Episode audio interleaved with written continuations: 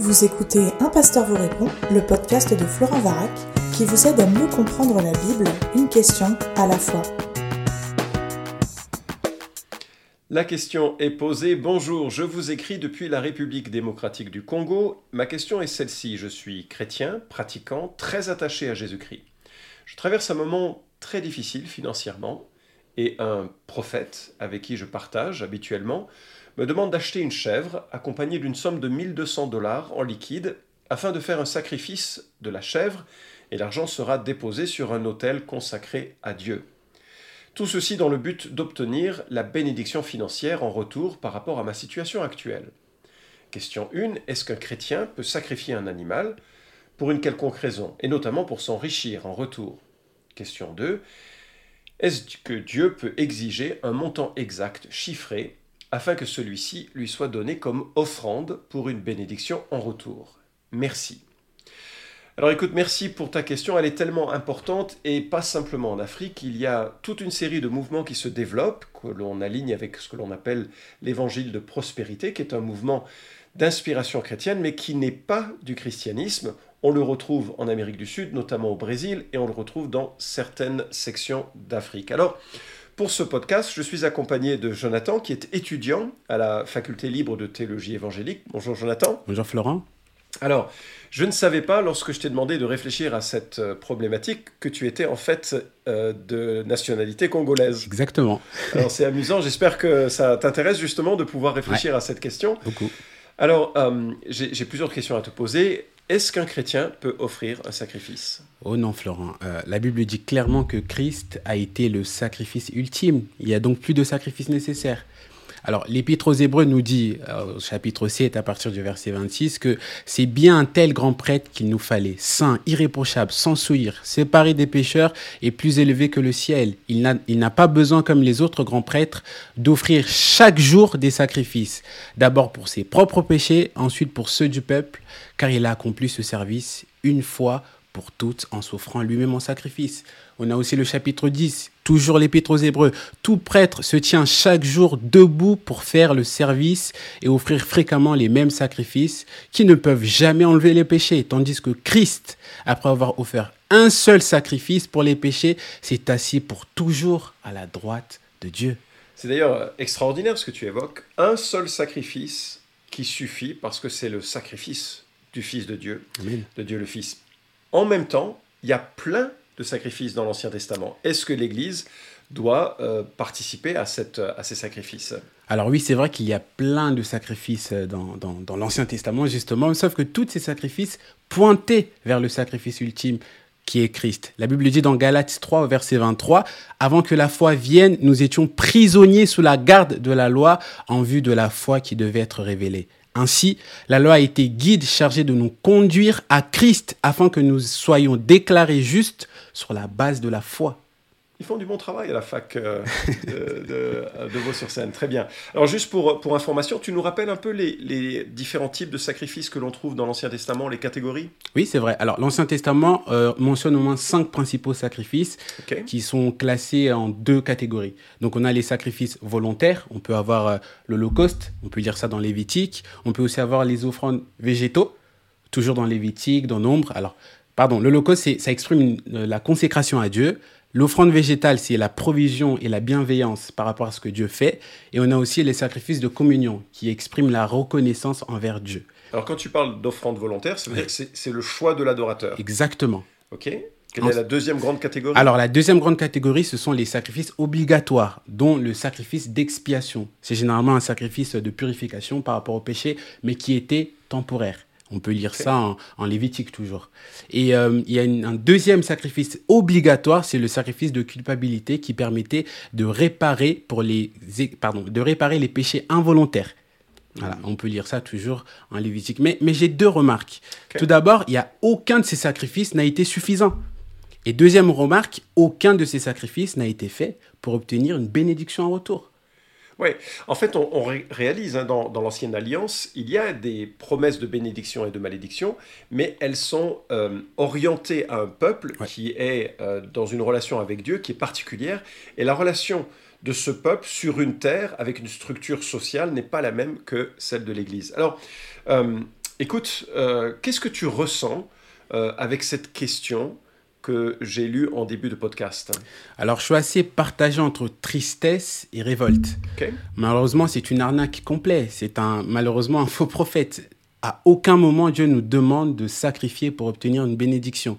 Mais en fait, ça se puise dans une théologie qu'on appelle la théologie de la prospérité. Et justement, cette théologie est bien ancrée en RDC parce que justement, les gens souffrent et ont besoin d'obtenir euh, des biens, des ressources et les faux prophètes en profitent. Sauf qu'en fait, cette théologie est basée sur une mauvaise herméneutique.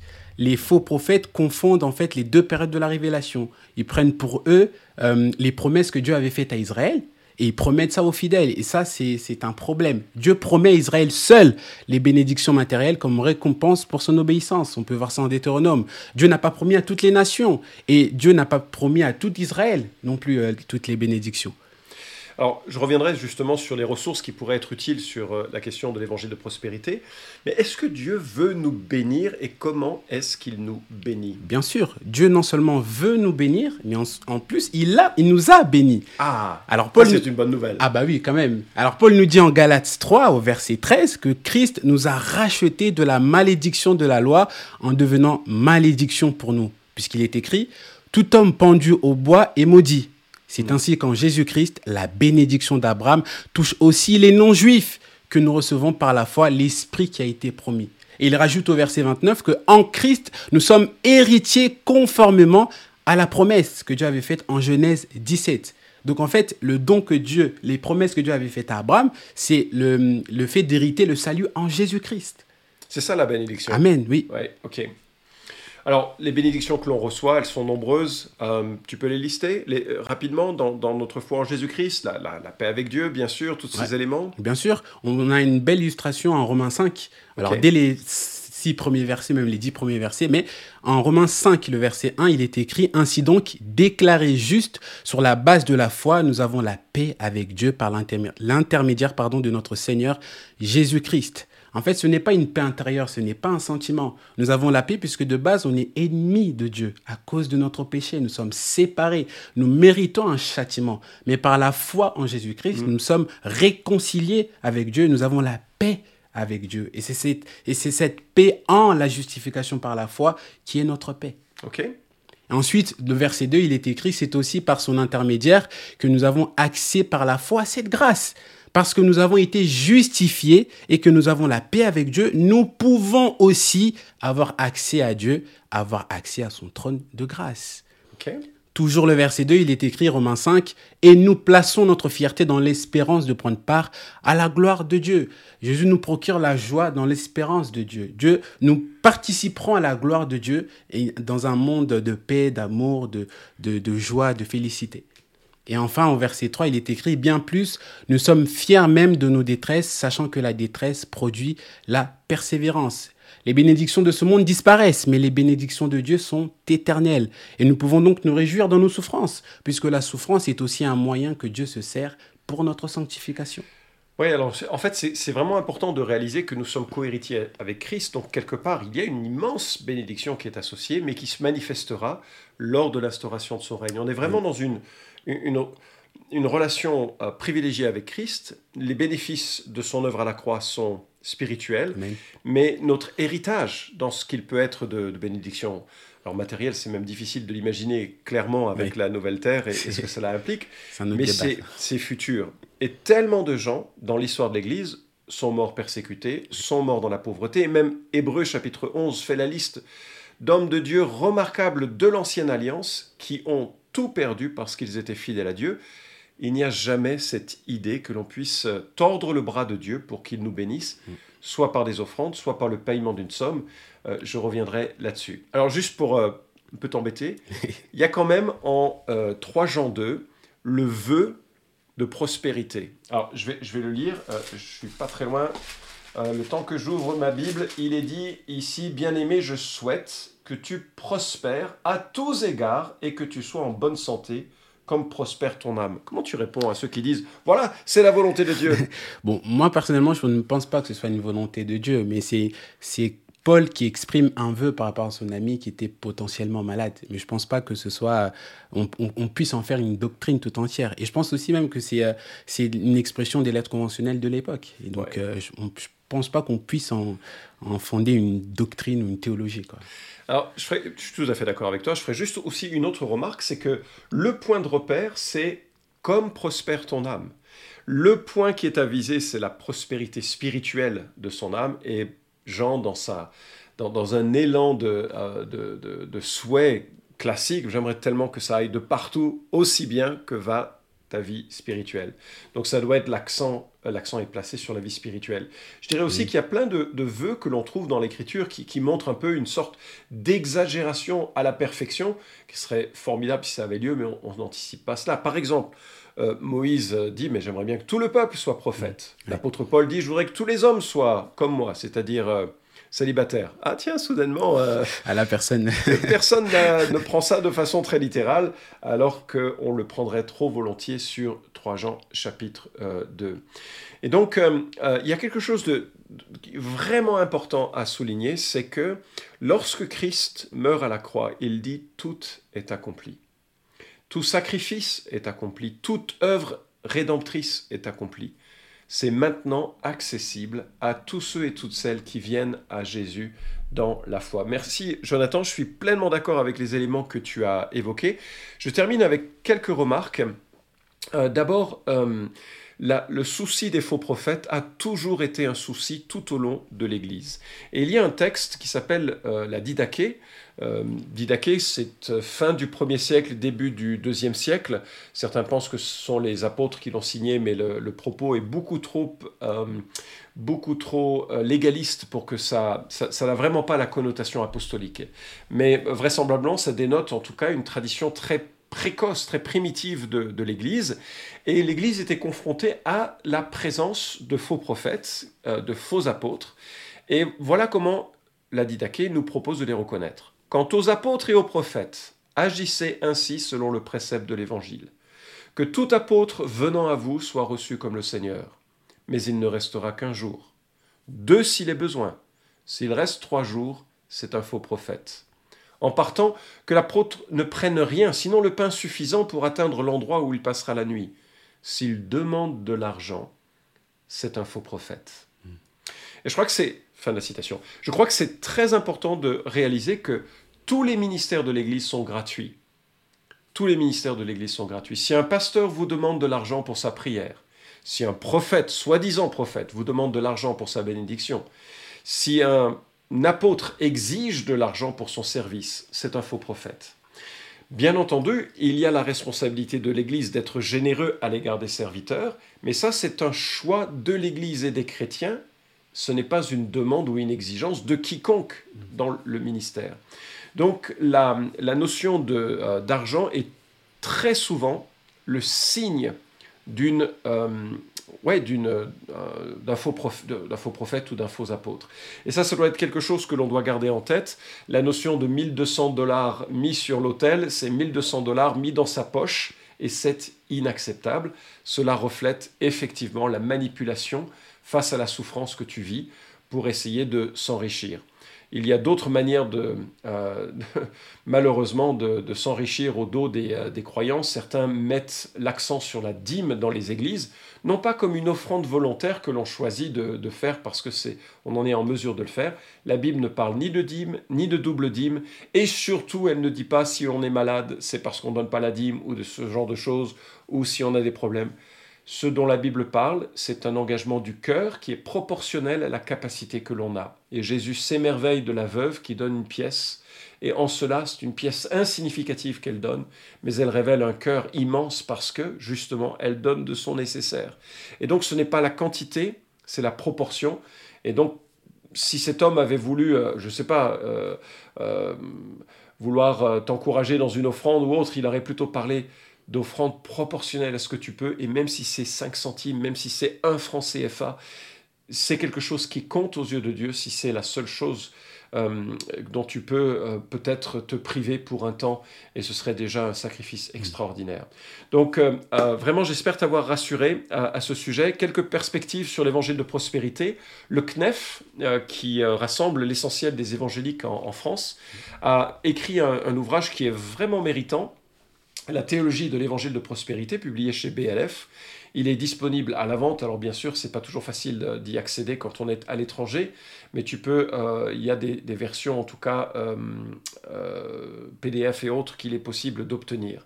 Il y a aussi accessible sur le net un article de Pierre Coleman, C-O-L-E-M-A-N, L'Évangile de la prospérité, publié sur Servir en, attendant un ouvrage, enfin une revue qui est associée aux églises KF, publiée en septembre 2008 et on trouvera du même auteur et un titre un petit peu différent chez signepromesse.com. En tout cas, remarquable euh, la, perspective qui est euh, donnée.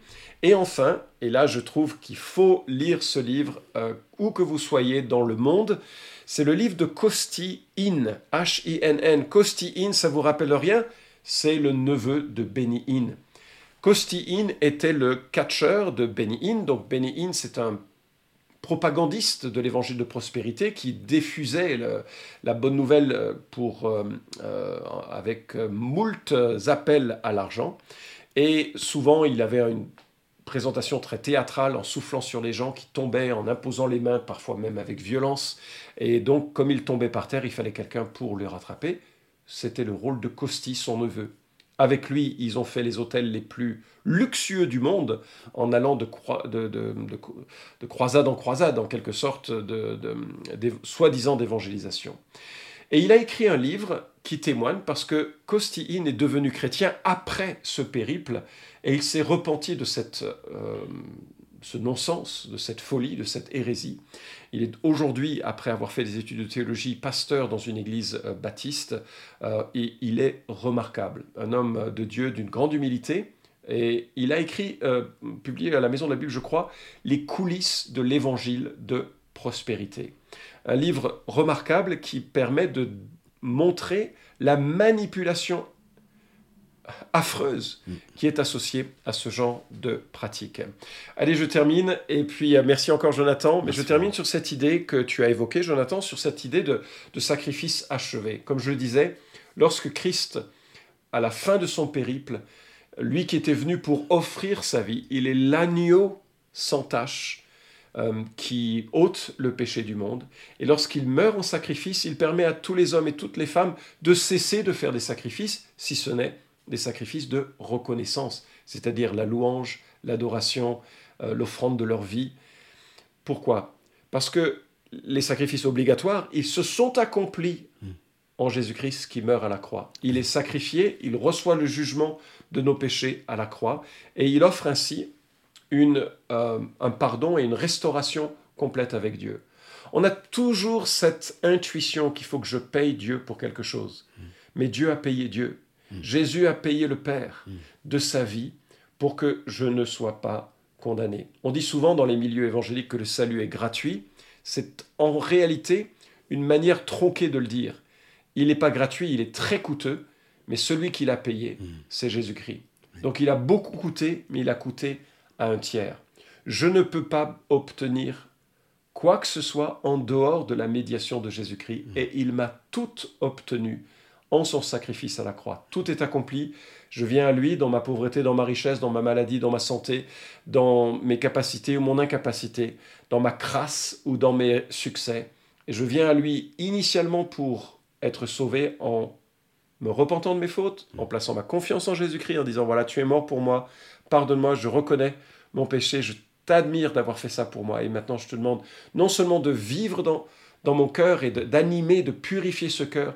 Mais maintenant, je t'offre ma vie en retour. Non pour obtenir, hmm. mais parce que j'ai tout reçu. Hmm. Et si j'ai envie de donner de l'argent à un homme de Dieu, à une église, à un, un travail missionnaire, c'est certainement pas pour obtenir quelque chose, hmm. mais au contraire parce que j'ai été béni de toute bénédiction spirituelle dans les lieux célestes. Et j'essaye de faciliter l'œuvre de Dieu euh, qui se fait au travers de l'Église, au travers de la mission. Et donc je fais attention à quoi je donne et à qui je donne pour que ce soit des hommes qui soient dignes du don que je leur fais. Voilà, j'espère avoir éclairé ton, ta réflexion. Merci d'avoir posé la question. Merci. Merci Florent. Cet épisode vous a édifié Alors merci de le liker ou de le partager pour que d'autres puissent en profiter. Pensez aussi à vous abonner à la chaîne d'un pasteur vous répond pour ne manquer aucun des prochains épisodes. Enfin, si vous avez une question à poser à Florent Varac, écrivez-lui directement sur contact.toutpoursagloire.com.